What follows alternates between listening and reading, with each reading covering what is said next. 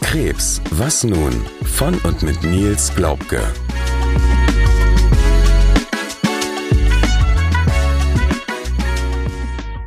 Herzlich willkommen zur 20. Folge unseres Podcasts Krebs, was nun?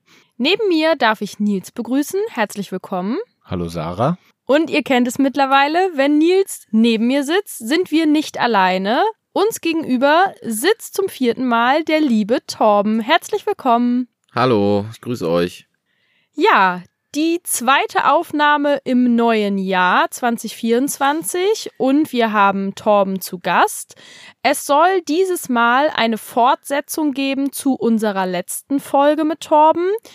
Wir rufen diese mal kurz bei euch in Erinnerung und zwar haben wir in der letzten Folge angefangen, über die möglichen Therapieformen bei einer Krebserkrankung zu sprechen. Wir haben uns in der ersten Folge auf die klassischen Methoden konzentriert. Dabei ging es dann vorrangig um die Operation, die Bestrahlung und die klassische Chemotherapie. Wir haben Begriffe geklärt wie Adjuvant und Neoadjuvant und in dieser Folge soll es, wie Torben jetzt sagen würde, um den fancy Stuff gehen, nämlich um die personalisierte Krebsmedizin. Auch diese Folge werden wir nochmal splitten müssen, beziehungsweise wir haben uns dazu entschieden, häppchenweise Informationen an euch weiterzugeben, damit der Informationsfluss nicht zu detailreich und zu ja, viel einfach ist. Dieses Mal äh, starten wir mit den Antikörpern und mit den TKIs, sprich mit der Behandlungsform, die Nils einnimmt. Mhm. Und ja, Torben, ich würde dann mal direkt an dich übergeben. Ja, vielen Dank, liebe Sarah. Ähm, genau, du hast es ja schon äh, angekündigt, worum es heute gehen soll. Ähm, ich möchte noch mal ganz kurz bei unserer letzten gemeinsamen Folge einhaken da hatten wir über die Chemotherapie gesprochen. Also heute geht's äh, um medikamentöse Therapie. Ne? Ähm, was gibt's da so Neues oder wie, wie hat sich das überhaupt entwickelt? Das wollte ich so ein bisschen beleuchten, sage ich mal. Und äh, in unserer letzten gemeinsamen Folge haben wir über Chemotherapie gesprochen. Das will ich nochmal kurz unseren Zuhörern äh, ins Gedächtnis rufen. Also Chemotherapeutika sind Medikamente. Ich sage mal im weitesten Sinne hemmen die alle die Zellteilung. Wenn eine Zelle sich nicht mehr teilt oder wenn Tumorzellen sich nicht mehr teilen, dann wächst der Tumor nicht mehr, dann geht er kaputt, ja. Ähm, aber die Chemotherapeutika sind halt eben unselektiv. Sie unterscheiden nicht zwischen Tumorgewebe und gesunden Gewebe. Das ist auch der Grund, warum man bei diesen klassischen alten Chemotherapeutikern zum Beispiel Haarausfall bekommt, weil sie halt eben auch an, an Haarwurzelzellen wirken. Ne? Gleichwohl möchte ich auch sagen, die haben heute immer noch ihre Daseinsberechtigung, aber eben vor vielen Jahren hat man sich dann überlegt, wie kann ich das dann anstellen, dass ich, dass meine Therapie einfach zielgerichteter wird, dass ich nur den Tumor attackiere quasi und gesunde Zellen möglichst schone. Das ist so richtig losgegangen, sag ich mal, Ende der 70er, Anfang der 80er Jahre. Da hat man ähm, natürlich erst im Labor festgestellt, dass es da Möglichkeiten gibt, die man auch therapeutisch nutzen kann, zuerst diagnostisch. Ich schon mal sagen, das sind die sogenannten monoklonalen Antikörper gewesen.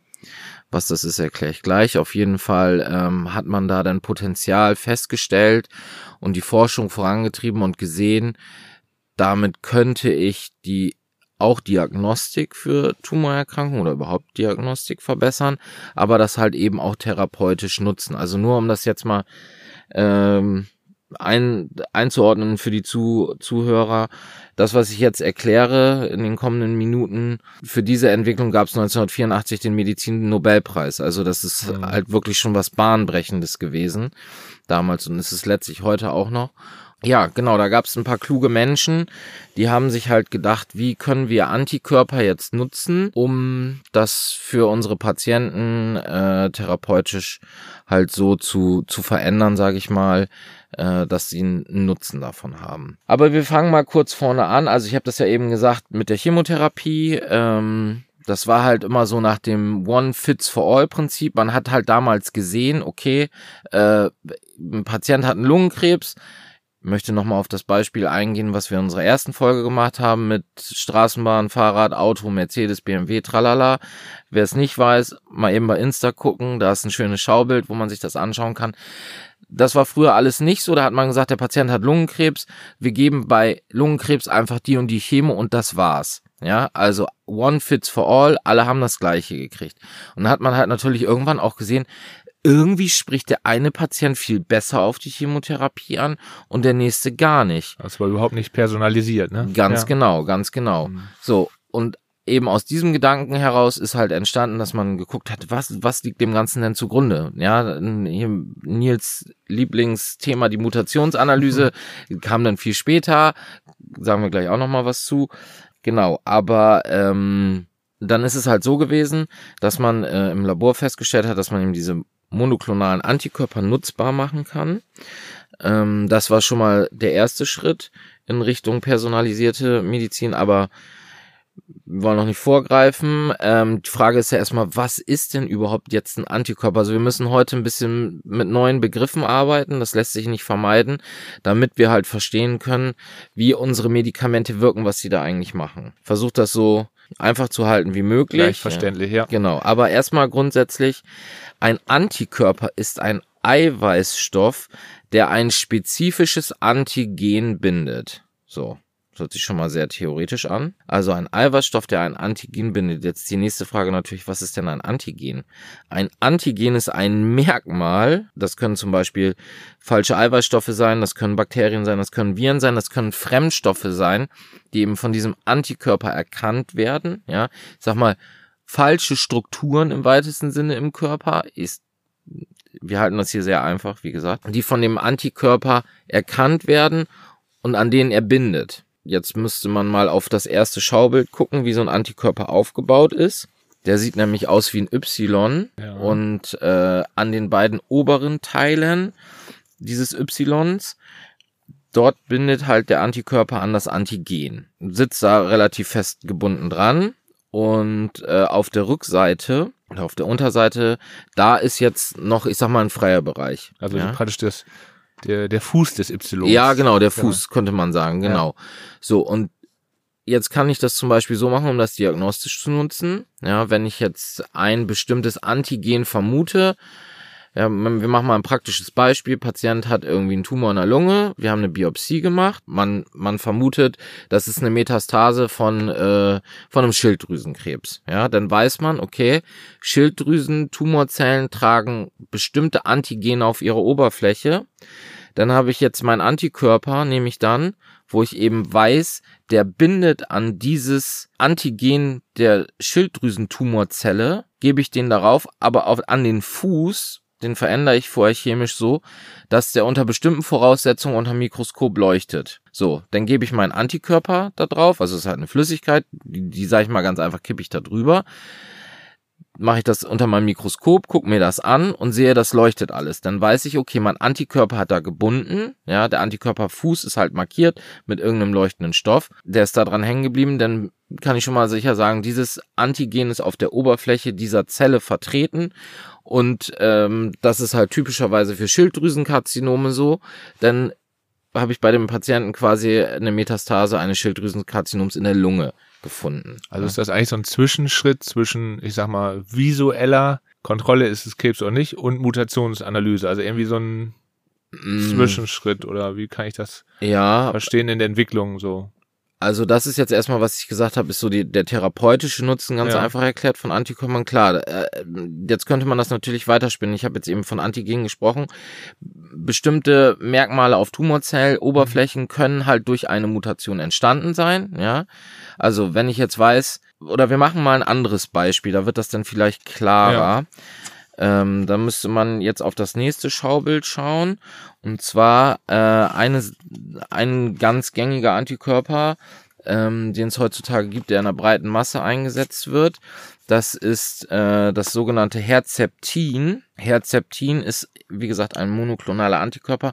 Der äh, unaussprechliche Name dieses Antikörpers ist Trastuzumab. Ähm, Und den äh, setzt man zum Beispiel ein bei Patientinnen und Patienten mit Brustkrebs oder bei Patienten mit Magenkrebs, also Karzinomen. Denn man weiß aus der Forschung, die haben zum Teil die Eigenschaft, dass dort ein Wachstumsrezeptor überexprimiert wird. Was heißt das jetzt wieder? Also, dass der im Vergleich zu gesunden Zellen deutlich häufiger auf der Oberfläche vorkommt. So, das macht der Tumor, das hat eine Eigenschaft von Tumorzellen, ähm, das können sie sich zunutze machen, dass die eben diesen Rezeptor überexprimieren, das bedeutet natürlich, sie kriegen mehr Wachstumssignale von außen, ja, also ich habe eben gesagt, das ist der HER2-Rezeptor. Zu jedem Rezeptor gibt es immer einen Botenstoff, der an diesen Rezeptor bindet. Und desto mehr Rezeptoren ich auf meiner Zelloberfläche habe, desto mehr Wachstumssignale kriege ich, desto besser und stärker wachse ich quasi. Es wächst der Tumor. Wenn man jetzt weiß, eine Patientin hat zum Beispiel einen Brustkrebs, macht man wieder eine Biopsie, gibt das wieder äh, zum Pathologen, der guckt dann auch mit Antikörpern, was ich eben erklärt habe, guckt er halt eben, äh, ist dieser HER2-Rezeptor besonders stark überexprimiert. Und wenn der mir dann zurückmeldet, ja, der ist besonders häufig und besonders stark auf der Oberfläche meiner Tumorzelle vertreten, dann kann ich eben Herzeptin einsetzen, weil Herzeptin ist ein Antikörper, der gegen diesen, sich gegen diesen Rezeptor richtet. Also der Rezeptor oder ein bestimmter Bereich dieses Rezeptors ist mein Antigen. Ja, was ich am Anfang erklärt habe, Antikörper binden an ein Antigen. Jetzt sieht man auf dem ersten Schaubild zu diesem Thema, ähm, wir haben hier unsere Zellmembran, unser Rezeptor sitzt auf der Oberfläche und, und das HER2 neu, Begriff ist ein Ligand, ja, der Ligand ist HER2 neu in diesem Fall, der Wachstumsfaktor, der von außen kommt, hat an den Rezeptor gebunden, der Rezeptor wird aktiviert und gibt das Signal in die Zelle, hey, wachs mal. Mhm. So, jetzt sieht man auf dem zweiten Bild, hier hat eben das Herzeptin an den Rezeptor gebunden, ja, unser Ligand, das HER2, schafft es nicht mehr an die Bindungsstelle anzudocken, das ist nämlich das Ziel, und den Rezeptor zu aktivieren. Also wird die Übertragung des Wachstumssignals, was von außen kommt, in die Zelle verhindert und unser Tumor wächst nicht mehr, geht sogar kaputt. Also praktisch wird wie beim TKI auch der Signalweg unterbrochen und Richtig, das ja. ist sehr ähnlich hier wie ja. beim TKI, da kommen wir ja gleich ja, noch zu. Genau. TKIs, da gibt's einen Unterschied. Nur, dass man das weiß, also der Signalweg wird unterbrochen genau. und das ist halt die Genau, aber zum Lösung. Beispiel, genau, das läuft halt eben bei TKIs über einen anderen Mechanismus, ja. erklären wir gleich. gleich genau. genau, genau, aber ich hoffe, das ist jetzt erstmal verständlicher geworden, wie unsere Antikörper, das ist eine Möglichkeit, wie unsere Antikörper wirken können, mhm. ja noch ein Beispiel mitgebracht. Also oder nochmal eben ganz kurz, ähm, will ich nochmal eben an dieser Stelle erwähnen, weil sicherlich viele Frauen und auch Männer uns zuhören, die an Brustkrebs erkrankt sind, beziehungsweise Angehörige haben, daran erkrankt sind.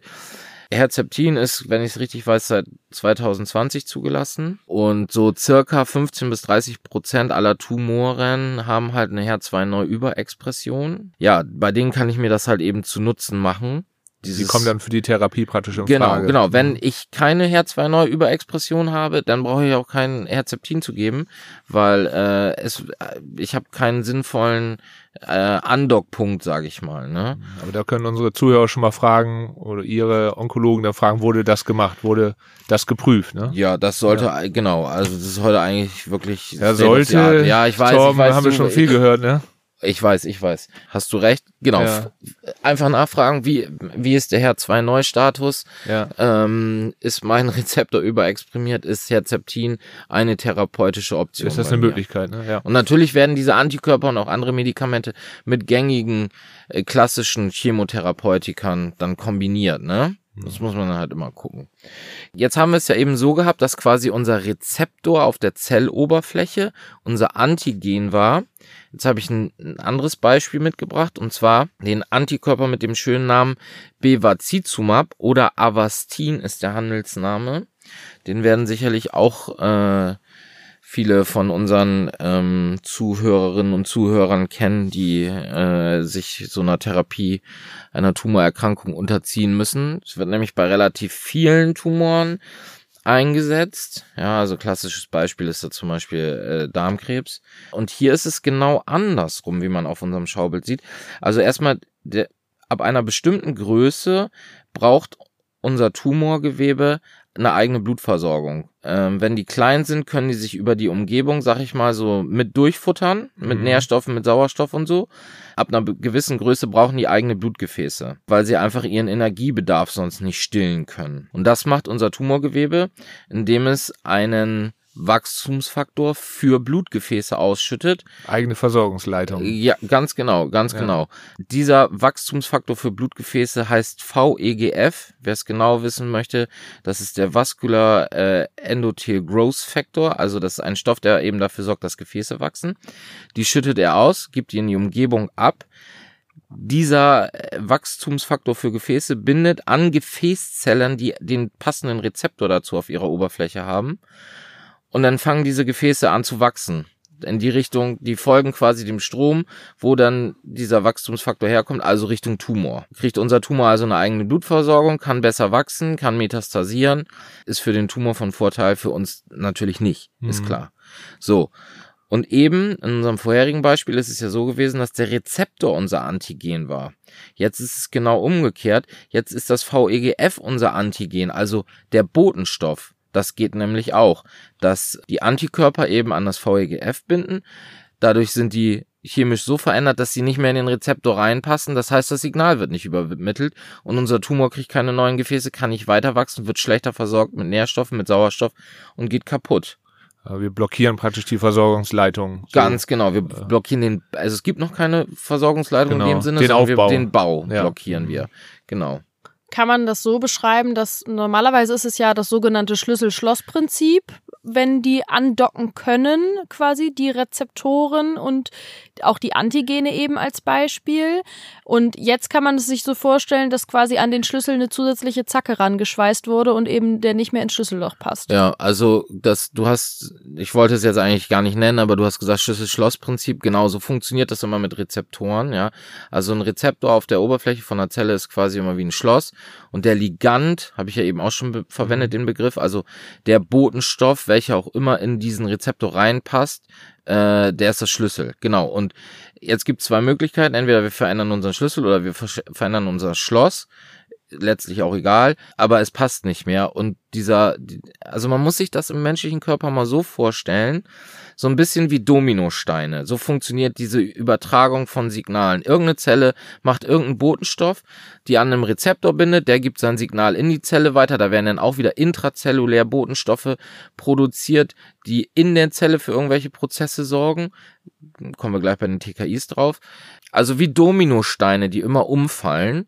Ja, und wir halten unsere, unsere Hand quasi dazwischen. Ne? Und dann können die anderen Dominosteine dahinter fallen nicht mehr um. Mal ganz einfach gesagt. So, so funktioniert dieses Prinzip. Ne? Wir unterbrechen eine Signalkaskade. So, und das hat halt einen positiven, positiven Effekt für uns. Ich habe noch ein drittes Beispiel mitgebracht, wie Antikörper wirken können. Äh, Und zwar ist das hier ein ziemlich neues Medikament. Blincyto heißt das.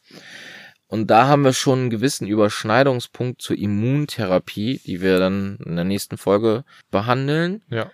Ähm, Da kommt der Ligand dann auch wieder äh, genau. ja, zum Tragen. Ja, das sind halt Rezeptor, Ligand, Signaltransduktion, das sind einfach jetzt halt so Begriffe, die muss man nennen. Ähm, werden wir sicherlich über unsere Schaubilder auch nochmal ein bisschen genauer erklären. Aber das, das ist jetzt einfach wichtig. Versuch schon auf das Nötigste zu Ja. reduzieren, aber sonst kann man halt nicht verstehen, wie diese ganzen Medikamente wirken. Genau, auf jeden Fall jetzt dieser neue Antikörper, Blincyto, der ist jetzt seit letztem Jahr, wenn ich es richtig weiß, zugelassen der ist quasi, wirkt wie ein Adapter. Also wie man auf unserem Schaubild sieht, links haben wir eine T-Zelle. T-Zellen sind Zellen des Immunsystems. Die sind quasi zur Abwehr von Infektionen da oder ja, also es ist halt Immunabwehr des Körpers. So, und auf der anderen Seite haben wir unsere Tumorzelle. Und hier habe ich nochmal, oder haben wir nochmal dazu geschrieben, das ist eine CD19 positive Tumorzelle. Das ist zum Beispiel bei einer akuten lymphatischen Leukämie der Fall. Die, das ist halt ein Merkmal, ein Merkmal, wir haben vorhin gelernt bei den Antikörpern, Merkmal ist ein Antigen für unseren Antikörper, das wir erkennen müssen oder das unser Antikörper erkennen muss in diesem Fall. Wir machen uns das jetzt eben zunutze, dass CD19 exprimiert wird auf der Oberfläche, also ausgedrückt wird quasi, dass es auf der Oberfläche ähm, Erscheint. Oder? erscheint. Genau, Mhm. das kann der Pathologe auch nachgucken mit Antikörpern. Das gleiche Beispiel, was ich vorhin mit dem Schilddrüsenkrebs äh, erklärt habe, ja, der nimmt halt seinen Antikörper gegen CD19, kippt den da drauf, sag ich mal, guckt unter dem Mikroskop, jo, das leuchtet hier. Also wir haben es mit einer CD19 positiven akuten lymphatischen Leukämie zu tun. Dieses Merkmal ist vertreten auf den Tumorzellen. Dann weiß ich jetzt, okay, kann jetzt mein Blincyto nehmen. Das bindet dann an diesen Re das ist CD19 ist auch ein Rezeptor, ja, bindet da dran, macht aber noch was anderes. Es wirkt als Adapter, denn normalerweise T-Zellen, was ich eben am Anfang erklärt habe, dieses Beispiels, die haben einen CD3-Rezeptor auf der Oberfläche. CD3 ist für die Aktivierung der T-Zellen äh, ziemlich wichtig. Das sind eigentlich ganz gechillte Typen, aber wenn die irgendwas in die Finger kriegen, was an deren CD3-Rezeptor bindet, dann werden die ganz wild. Dann hauen die alles weg, was da in der Nähe ist. Das, äh, man nennt die auch Killerzellen und das nicht ohne Grund. Hm. So, aber normalerweise würde dieser CD19-Rezeptor überhaupt nicht in den CD3 reinpassen.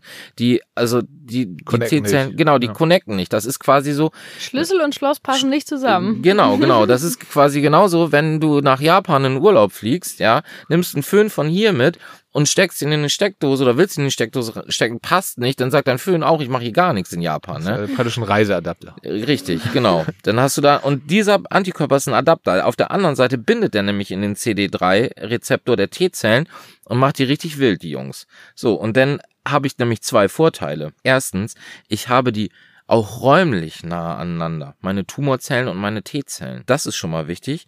Und ich aktiviere halt eben die T-Zellen, die dann wiederum richtig aggro werden auf die CD19-positiven Leukämiezellen und die halt vernichten. Die stoßen dann halt bestimmte Stoffe aus, dass die halt kaputt gehen. Ne? Hm. Also das ist halt eine andere Möglichkeit, wie ein Antikörper wirken kann. Genau, und das ist jetzt, das ist, wenn man es genau wissen will, das nennt man Byte-Antikörper. Es ist dieser äh, Antikörper ist der erste der Klasse, ähm, werden sicherlich in den kommenden Jahren noch mehr auf den Markt kommen, die ja so als Adapter wirken. Natürlich ich habe jetzt eben das Beispiel gebracht mit den CD19 positiven Zellen. Diese CD-Rezeptoren sind auf allen Zellen, also die gibt es auch bei anderen Tumorzellen und irgendwann wird es garantiert auch ein Byte-Protein geben, das eine Vermittlung darstellt zwischen T-Zellen und irgendwelchen anderen CD-positiven Zellen und die dann angreift, ne? Und das ist halt eine Möglichkeit, wie ich mir das eigene Immunsystem zu Nutzen machen Ja. kann, den Tumor anzugreifen. Weitere Möglichkeiten, was man da machen kann, heute nicht, nächste Folge. Später in Immuntherapien und Immuntherapie, dass genau. der Körper praktisch unterstützt. Wir äh, behandeln ja auch noch die KT-Zellen in den Genau. nächsten Folgen, genau. wo praktisch äh, die T-Zellen entnommen werden,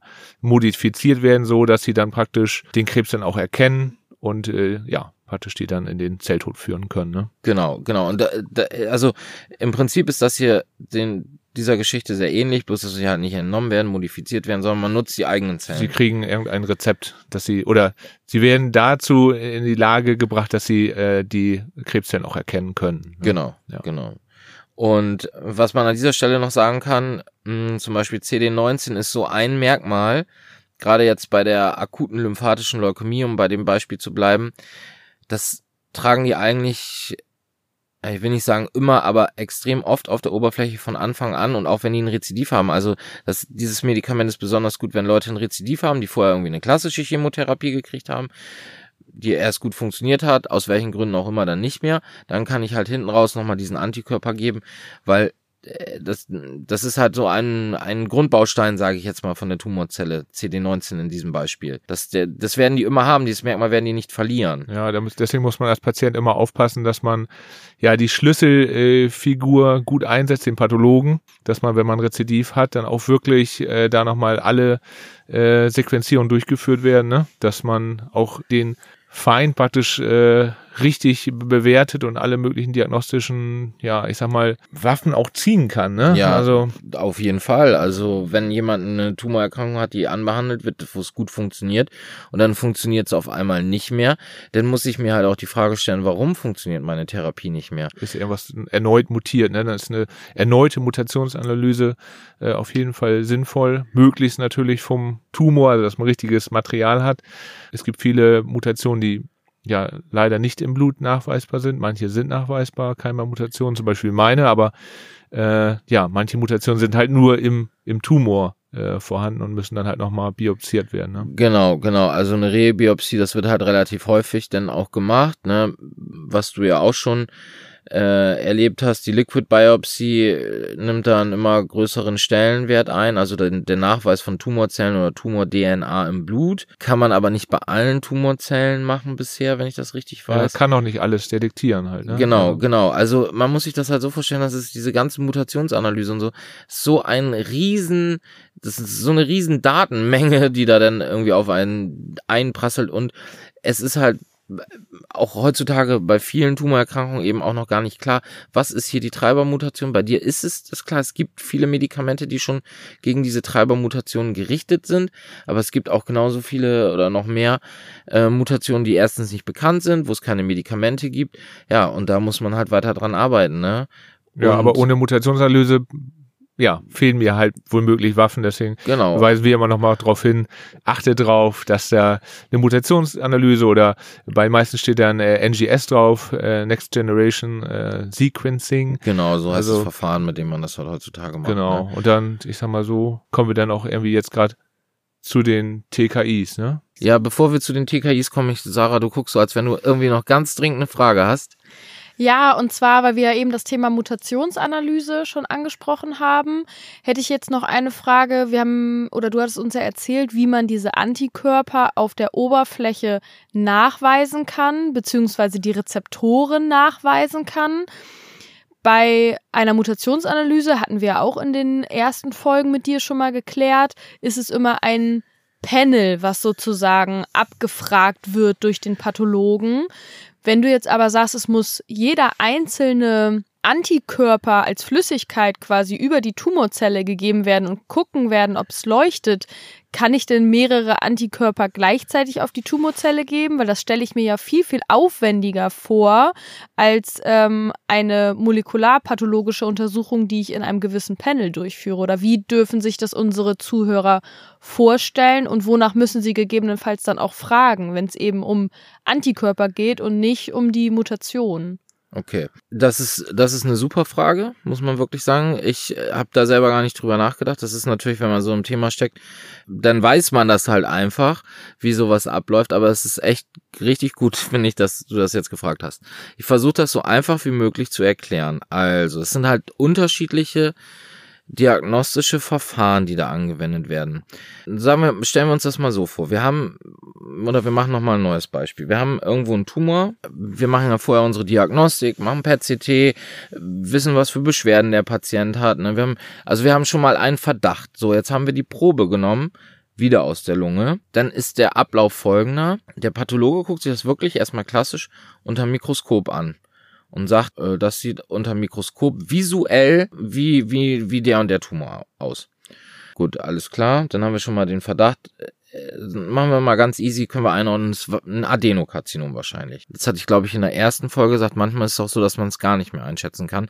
Der Tumor entfernt sich ja immer weiter vom Ursprungsgewebe, von seinem Aussehen, von seinem Verhalten, ja, von seiner Genetik. Gut, aber äh, unser Pathologe geht jetzt davon aus, es ist ein Adenokarzinom, aber kann sonst nicht sagen, woher, aus welchem Organ. Gut. Was macht er als nächstes? Er fängt an, den Tum das Tumorgewebe zu färben. Ja, also wir haben jetzt erstmal die Information, es ist sicher ein Tumor, es ist wahrscheinlich ein Adenokarzinom. Und färben, diese, diese ganzen, äh, was ich eben erklärt habe mit den Antikörpern, ja, das sind, das sind Immunfärbe, immunhistochemische Verfahren. Das ist, äh, früher hat man das wirklich gefärbt, ja. Vielleicht kennt der eine oder andere aus der Schule den Begriff Gramfärbung. Ne, das hat man vor über 100 Jahren gemacht. Ja, bei Bakterien, äh, Robert Koch zum Beispiel, eine Gramfärbung gemacht, äh, hat da halt Sachen festgestellt. Das hat man einfach heute weiterentwickelt. Man färbt nicht mehr mit Farbstoffen, sondern man färbt halt eben mit Antikörpern heute.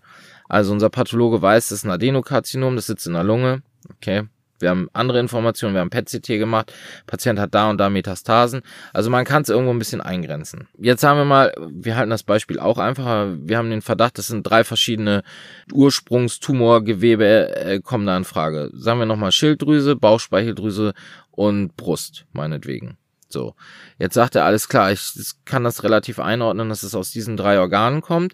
Dann macht er seinen Schrank auf mit den immunhistochemischen Färbemitteln, die heißen halt heute Färbemittel oder immer noch, es ist keine Färbung in dem Sinne, dass sich die Farbe ändert.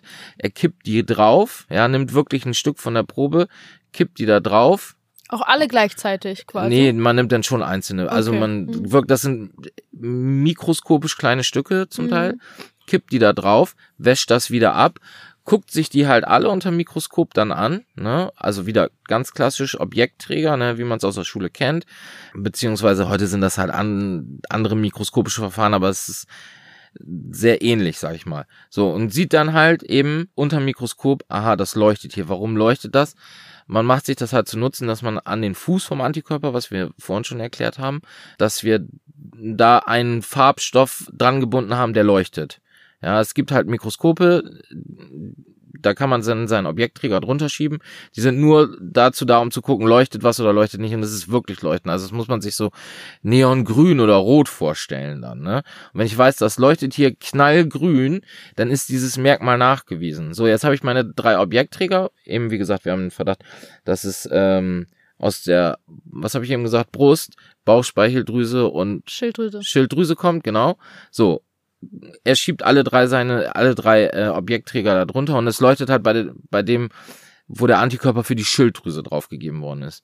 Ne, dann weiß ich, okay, dieses Merkmal ist hier exprimiert auf der Zelloberfläche. Wir, wir arbeiten hier gerade an der Zelloberfläche. Wir sind noch gar nicht in der Zelle drin, ja. Dann sehe ich alles klar. Äh, Im PET-CT leuchtet da auch was in der Schilddrüse. Jo, dann wird das, wird der Ursprung wohl ein Schilddrüsenkarzinom sein. So, jetzt geht's weiter. Das ist, wir haben das jetzt erstmal histologisch geklärt. Mutationsanalyse, das ist nochmal viel, viel kleiner, nochmal viel, viel feiner. Jetzt sagen wir mal, wir haben auch nachgewiesen, ein Merkmal war, dass ein Wachstumsfaktor EGRF-Rezeptor ex extrem stark auf der Ober Oberfläche vertreten ist von meiner Schilddrüsentumorzelle. Dann gucke ich, okay, erstens, der Rezeptor ist extrem stark vertreten. Das heißt, extrem viele Wachstumssignale gelangen in die Zelle. Ich habe ein Medikament oder weiß aus Erfahrung einfach, es gibt eine bestimmte Mutation, die besonders gehäufter auftritt. Dann teste ich mit einem anderen Verfahren, mit dem Next Generation Sequencing, teste ich meine Tumorzellen auf diese Mutation. Aber wir haben jetzt quasi mit unserem Antikörper ähm, das Die Richtung vorgegeben. Genau, genau. Mhm. So, haben die, haben die Richtung vorgegeben und jetzt, wir werden immer feiner. Die Mutationsanalyse ist quasi super, super fein. Wo da der Unterschied sein kann, das erkläre ich gleich nochmal beim Beispiel mit den TKIs, wie, wie extrem klein das ist. Ja? Ja. Also wir werden immer feiner und deswegen, desto mehr Informationen ich habe, desto, ähm, desto genauer kann ich behandeln. Ähm, das ist, ich finde es gerade echt super, dass das jetzt hoffentlich nochmal von mir gut rübergebracht worden ist, wie da der Unterschied ist und auch wie, so ein bisschen, wie das praktisch abläuft. Ja, Weil das ist halt fundamental wichtig, das zu verstehen. Genau, das ist auch wichtig für die Patienten, dass sie wissen, dass es sein kann, dass der Pathologe äh, den Auftrag nicht bekommen hat, weiterzugehen als diese Einfärbung, äh, dass die Mutationsanalyse gar nicht veranlasst wurde. Na, das ist wichtig äh, zu wissen und dass vielleicht das Panel auch gar nicht groß genug war. Also als Beispiel bei mir wurde ja erst im zweiten Panel BRCA2 gefunden als Mhm. Keimermutation, weil das in der in dem Lungenkrebspanel gar nicht mit drauf war. Genau, genau. Ja, und äh, das kann aber trotzdem wichtig sein für die Behandlung. Also wir gehen ja vielleicht in, in den nächsten Folgen auch auf PARP-Inhibitoren und so weiter, also auch eine zielgerichtete Therapie. Es kann also sein, dass ich ähm, meine Ärzte, meinen Arzt nochmal darauf ansprechen kann, ja, wurde denn jetzt diese Sequenzierung gemacht? Ähm, wurde darauf geachtet, dass auch möglichst alle äh, Mutationen abgefragt wurden oder oder. Ne? Also das ähm, hast du gut erklärt, dass es da verschiedene Tiefen geht, äh, wie sich der Pathologe mit der Probe auch beschäftigen kann. Ne? Genau. Und eine Mutation, ja, die da eine besonders große Rolle spielt, ist halt die Mutation, die du in dir trägst. Hm. Nicht deine BRCA-Mutation. Das ist ja das nächste Problem. Es gibt ja viele verschiedene Mutationen, wo die Mechanismen, die dahinter stehen, auch ganz anders ablaufen. Ja, die BRCA-Mutation ist eine Keimbahnmutation, die ist entstanden, als du entstanden bist. Die ist in jeder Zelle deines Körpers Und die ich auch vererben kann. die du auch vererben kannst, genau. Die EGF-Rezeptormutation, die Werde ich nicht vererben. Genau, die ist nämlich erworben. Ja. Die ist irgendwann im Laufe deines Lebens entstanden.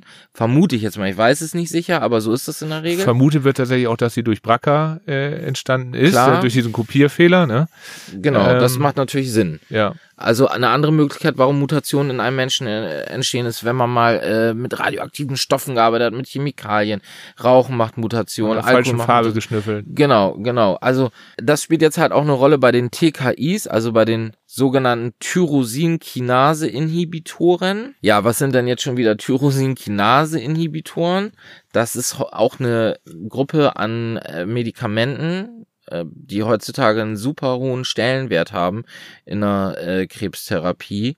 Gibt's auch bei äh, ja, den meisten Tumorerkrankungen kann man halt ein TKI einsetzen, eben wie bei dir. Ja, schon ziemlich breit. Also ich habe ja Auf Lungenkrebs, Brustkrebs, Hautkrebs, Darmkrebs. Niere gibt's auch noch speziell ab, speziellere Tumoren, zum Beispiel einer der ersten Tumoren, bei denen ich das gesehen habe, wo das eingesetzt worden ist, waren GIST-Tumoren. Das sind gastrointestinale Stromatumoren. Okay, guck mich beide an, als ich wenn ich das noch nie gehört habe. What? Ähm, Als Das ob du sind- dich verschluckt hättest. ja. Also im Magen-Darm-Trakt gibt's gibt's nicht nur äh, das normale Epithel, das für die Verdauung und so sorgt, sondern da sind auch noch so andere Zellen, die eben ja auch da an der Signaltransduktion und so eine Rolle spielen und von denen können halt auch Tumoren ausgehen. Das ist das sind eben die sogenannten gastrointestinalen Struma-Tumoren. Struma ist so das Bindegewebe ähm, vom bestimmten Organ und da hat man ähm, damals, als ich mal angefangen habe, war das so mit, und das mit die ersten, die behandelt worden sind. Aber zu dem Zeitpunkt, wenn ich es richtig im Kopf habe, ich lehne mich jetzt weiter aus dem Fenster, aber das erste, wo man es breit eingesetzt hat, das war, ähm, das waren Leukämieformen. Ja, das war ähm, noch richtig im Kopf, die chronisch äh, myologische Leukämie. Und das war halt damals auch ein mega krasser Durchbruch, weil das waren super schwer zu behandelte Tumorerkrankungen wo teilweise Chemotherapeutika wenig gebracht haben. Ne? Und äh, deswegen haben die halt so einen Siegeszug in der Medizin eingehalten. Und ja, grundsätzlich, wie das überhaupt funktioniert mit den TKIs, wo ist der Unterschied zu Antikörpern, da haben wir natürlich auch ein Schaubild vorbereitet. vorbereitet. Sarah hat das wunderschön dargestellt. Ähm, schauen wir uns mal das erste an zu diesem Thema. Also, ich habe jetzt auch als Beispiel deinen EGF-Rezeptor ausgewählt. Mhm. Den muss man sich halt so vorstellen, der besteht aus zwei Teilen. Sieht man ja hier. Der hängt auch wieder in unserer Zellmembran drin. Äh, ist auf dem ersten Beispiel inaktiv. Äh, da kommt dann das EGF, also der Wachstumsfaktor, äh, kommt dann an und bindet, wie man in unserem zweiten Schaubild dann zu dem Thema sieht, an den Rezeptor. Der Rezeptor verändert jetzt seine Form, seine Konstellation, ja, dadurch, dass sein Ligand eben das EGRF bindet und fängt an, in die Zelle das Signal weiterzugeben, ey, wir teilen uns jetzt. Er drückt es aufs wird Gas. gewachsen, genau. Ja. Jetzt Wenn machen wir bei wir dem Autosprache bleiben. Ne? Genau, genau. Jetzt geht's voran hier. Ja. Eben in deinem Fall, Nils, ist es ja so, dein, zu der Mutation kommen wir gleich nochmal, aber du hast ja auch besonders viele Rezeptoren auf deinen Tumorzellen. Ne? Das ist halt, die überexprimieren den halt auch. So, also wenn ich jetzt viel Wachstumssignal von außen kriege und viele Rezeptoren habe, dann wächst ein Tumor stärker. Ganz einfach gesagt. Viel PS. Viel- Genau, der hat sozusagen, der ist getuned dann, ne? Äh, jetzt gibt's natürlich auch wieder die Möglichkeit, dass wir einen Antikörper einsetzen. Es gibt auch Antikörper gegen den ERF, EGRF-Rezeptor, ja, will ich mal zum Beispiel einen Namen auch nennen, das ist Erbitux. Äh, Cetuximab werden viele Patienten kennen, wird zum Beispiel bei Darmkrebs viel eingesetzt, muss man auch eine Mutationsanalyse vorher machen, die müssen eine andere Mutation haben. Aber der Unterschied zu den Antikörpern und meinem TKI, den sehen wir jetzt im folgenden Beispiel, in unserem dritten Schaubild zu dem Thema. Unsere Antikörper wirken außen an der Zelle. Äh, unser TKI, die sind, man nennt die auch Small Mol Molecules, die gelangen in die Zelle, ja, ähm, wir haben das jetzt hier mal ein bisschen plastisch dargestellt, aber die binden da dann wirklich an eine Region von dem Rezeptor, dass der sein Signal nicht weitergeben kann. Oder eine Möglichkeit ist zum Beispiel, dass die an eine Stelle binden, wo normalerweise Jetzt kommt ein neuer Begriff, muss man sich nicht merken. Wo ATP bindet, ATP ist sozusagen das Benzin bei uns im Körper, dann kann das nicht mehr binden und der Rezeptor funktioniert nicht mehr. Und das ist, das ist so unvorstellbar klein. Wir arbeiten hier auf so einer kleinen Ebene mittlerweile. Was der Vorteil aber bei der Einnahme auch ist. Ne? Du hast gesagt Moleküle, das heißt, äh, TKI ist in Tablettenform, Genau. äh, relativ leicht zu nehmen. äh, sehr gezielt, heißt wenig Nebenwirkungen. Also Genau. deswegen ist der Siegeszug, denke ich mal, so rasant auch, weil Eine Sache ist natürlich für den Patienten komfortabel. Antikörper gibt man in der Regel über die Vene. Ne? Also das heißt, ich muss Mhm. mindestens irgendwie zu meinem niedergelassenen Onkologen und Alle mich da, drei, vier Wochen. Genau, da irgendwie über Port oder Zugang muss ich mir eine Infusion holen oder im Krankenhaus. TKIs werden in der Regel als Tablette gegeben. Ne? Ja. Und unser TKI hemmt jetzt eben auf diese Art und Weise in der Zelle die Signaltransduktion. Ne? Unsere Antikörper sind zu groß, die kommen gar nicht in die Zelle rein. Unser TKI kann das halt schon. Ne? Aber natürlich, wie es halt eben so ist, gefällt unseren Tumorzellen das auch nicht. Und äh, es gibt bestimmte Mechanismen, ja, die der Tumor nutzen kann. Resistenzentwicklung. Eine ist zum Beispiel Mutation. Ja, und da gibt's- wovor alle Patienten Angst haben. Genau. Ich sag mal, tatsächlich alle, die ein TKI benutzen, fürchten den Tag, wo ähm, dieser Mechanismus nicht mehr wirkt. Ne? Ja, das ist also alle äh, Krebspatienten fürchten den Tag, an dem ihre Therapie nicht mehr wirkt. Ja, ne? Also genau. das ist, äh, das spielt jetzt erstmal grundsätzlich keine Rolle, aber klar, in diesem besonderen Fall ist es halt so, dein Tagrisso ist halt ein TKI der dritten Generation, wie man so schön sagt. Mhm. Ne? Logischerweise gibt's dann auch eine erste und eine zweite Generation. Und ähm, da hat man halt festgestellt, bei denen ist es so, wenn man die bei deiner Tumorerkrankung gibt, irgendwann kann es dann zu einer speziellen Mutation kommen, ja, das ist die mit dem schönen Namen EGRF T790M Mutation und dann wirken die nicht mehr der ersten und zweiten Generation. Tagrisso hingegen schon. Das ist halt, also wen das interessiert, der soll sich da halt echt mal ein bisschen im Internet belesen. Diese Mutation ist eine Punktmutation. Es wird eine Aminosäure ausgetauscht. Aminosäuren sind quasi der Baustein, aus dem wir Menschen aufgebaut sind, zum größten Teil, ja. Kennt vielleicht auch der eine oder andere noch aus dem Bio- oder Chemieunterricht in der Schule. Das ist so minimal klein und eine Aminosäure, ja. Es gibt Protein, also Eiweißstoffe, die bestehen aus Hunderttausenden von, äh, von Aminosäuren. Diese Und kleine Nuance verändert, verändert- also sich. Ich weiß gar nicht, wo man. Burj Khalifa haben wir drüber gesprochen. Dieses super krasse Hochhaus äh, in, in äh, Dubai. Ja, das muss man sich so vorstellen, wenn da quasi ein Backstein ist anders. Also ich gehe, ich war da noch nie, aber Ja. ich gehe mal davon aus, das Ding ist nicht aus Backsteinen gebaut. äh, aber wenn es das wäre, das ist irgendwie fast ein Kilometer hoch und ein Backstein ist anders, ja, oder ein kleinstes Teil Ja, Fensterdichtung. und es und irgendwo ganz oben passt der Schlüssel nicht mehr ins Schloss. So muss man sich das echt vorstellen. Also Ja, ich, man kann, glaube ich, ganz gut sagen, da ist überall sind LED-Panels an dem ähm, Burj Khalifa. Und wenn jetzt ein kleines Mini-LED-Panel ausfällt, dann leuchtet der ganze Turm nicht mehr. ja, ja, also Ja. funktioniert dann alles vorne und hinten nicht mehr. Und so ist es halt mit dem Medikament und dieser Mutation auch. Es wird eine Aminosäure getauscht, nämlich Treonin wird gegen Methionin, das muss ich jetzt noch einmal sagen, mein Medizinerherz, ausgetauscht. Und mein ganzes Medikament wirkt nicht mehr unter Umständen. Ne? Und ähm, das ist halt, ja, das ist halt dann echt schon krass, auf welcher Ebene wir da arbeiten. Ne? Also wie, wie speziell das ist. Und das ist ja jetzt nur ein Beispiel von vielen bei dir. Ne? Es Ja. gibt auch noch genug andere Tumorerkrankungen, wo das so ist. Und ja, wir haben heute zwei Medikamentengruppen beleuchtet.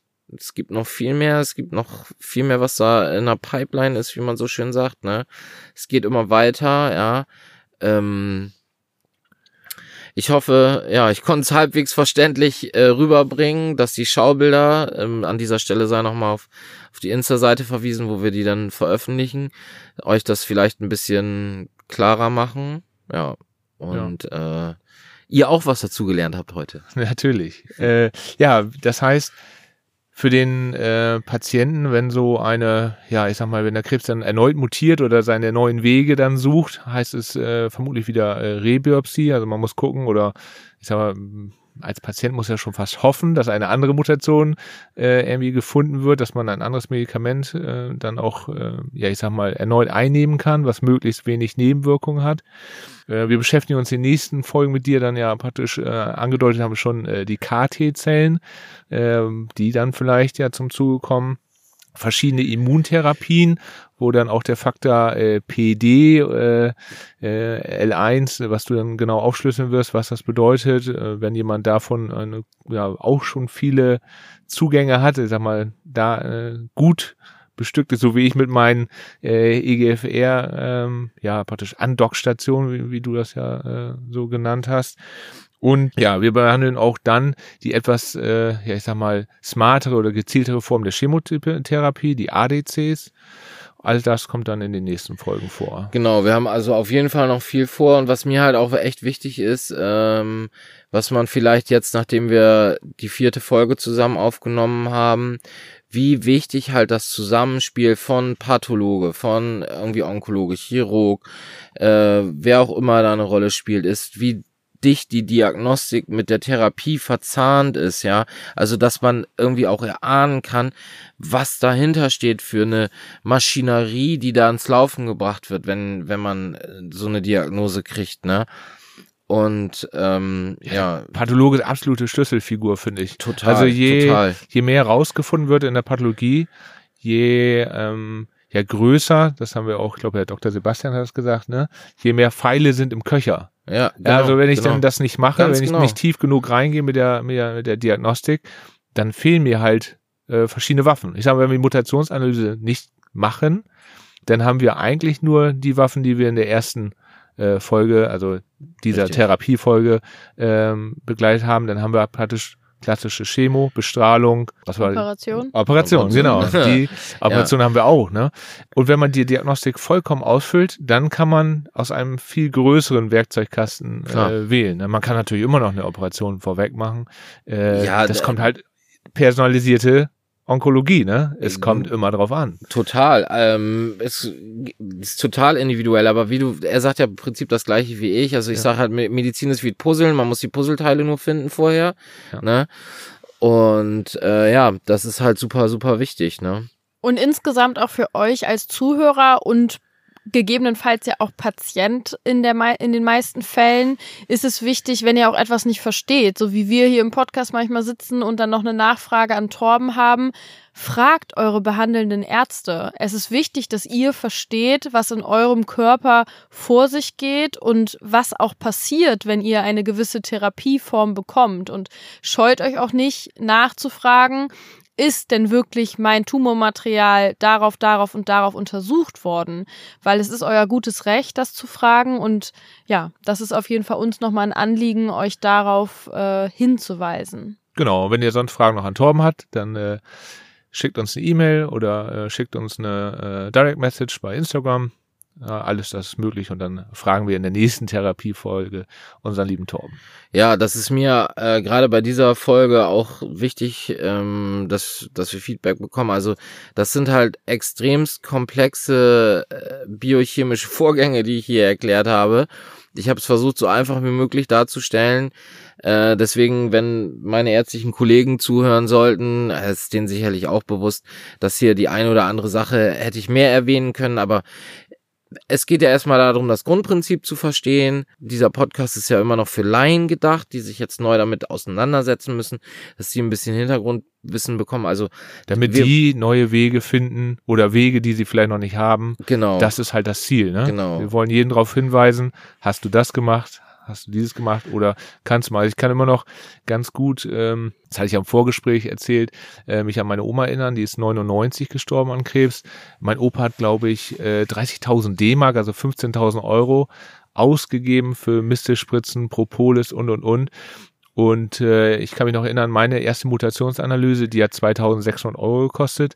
Da würde ich heute auch in Vorleistung gehen, um diese Möglichkeit äh, ja nicht auszulassen. Ne? Also ich persönlich jetzt glaube, das hat äh, einen riesen Impact, ob man das macht oder nicht. Deswegen Total. finde ich das absolut wichtig, äh, dass du das beleuchtet hast. Ähm, und ja, ich denke auch für die meisten wird das schon verständlich, besonders mit den Schaubildern zusammen. Okay, dann ja, gerne Feedback. Ähm. Ja. Vielen Dank, dass du wieder da warst, lieber Torben. Wir freuen uns auf die nächste Folge mit dir. Das wird dann ja wieder eine Fortsetzung der Therapiefolge, aber es geht einfach nicht anders. Es ist sonst viel zu komplex und wir wollen ja auch nicht nur durch die Themen durchhuschen, sondern zumindest ein bisschen Hintergrund erklären.